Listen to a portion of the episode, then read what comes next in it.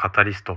思考の思考の思考のハンマー投げラジオ。毎朝5分のアウトプット習慣。思考のハンマー投げラジオ。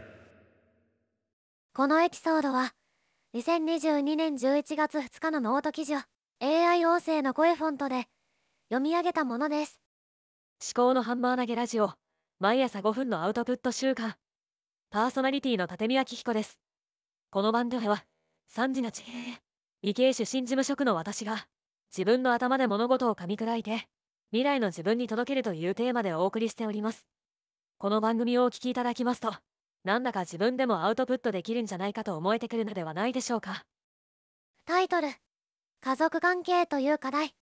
自分の課題をアウトプットのテーマにして学習と実践の結果を発信するのもいいかもしれない。苦手なことを得意なことを発信するのもいい私の課題は人生があまり楽しくないことだ。大学生の時が一番楽しかったかもしれないがそれは何も背負っていなかったからかもしれない。仕事の面でも家族の面でも当然仕事はしていなかったし妻も子供もいなかった。親のおかげで大学に通いながら一定の自由時間を好きなように過ごすことができた。もっと有意義な過ごし方があったのではないかとも思う。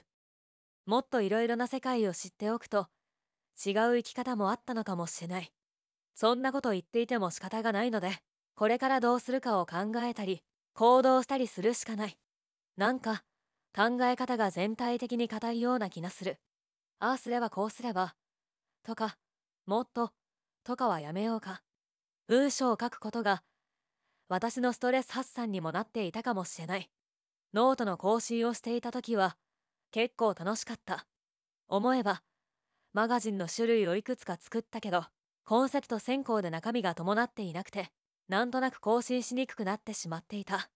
あまり深く考えず難しく捉えないでやってみよう。意外と音声配信よりもテキスト発信の方がやりやすい場合もある。やりたいことをやればいいのさ。ところで私の課題は家族との和やかな関係を作ることが子供たちに対してきつく当たりがちで困っている。理想が高いからだと思う。フェも兄弟喧嘩が激しくなると困る。また6歳長女は嫌味とかわがままがひどい。親の言うことに文句を言う。子供ってこんな感じなんだっけ。自分が子供の時こんなに文句ばっかり言ってたってか。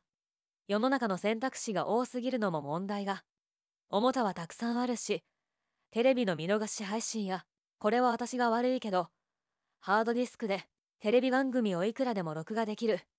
昔は VHS で録画するのは結構大変だった。あらゆることのハードルが下がりすぎていて我慢が効かなくなっているのかもしれない。世の中が変わったので子供も変わるのかもね。親の心構えも変えなきゃ。それなのに同居している私の両親は昔のまま男の子なんだからお姉ちゃんなんだからといやこれはまた別の話か。このエピソードは AI 音声の声フォントでお届けしました。この番組を聞いて1日5分だけでもアウトプットしてみようという方が一人でも増えていただければ幸いです。最後までお聞きいただきましてありがとうございました。ではまた思考のハンマー投げラジオでは皆様からのお便りをお待ちしております。エピソード概要欄にハッシュタグ付きのツイートを作成できるリンクとメッセージフォームをご用意しております。もしこの番組が気に入っていただけましたらフォローやレビューをしていただけますと励みになります。ご視聴ありがとうございました。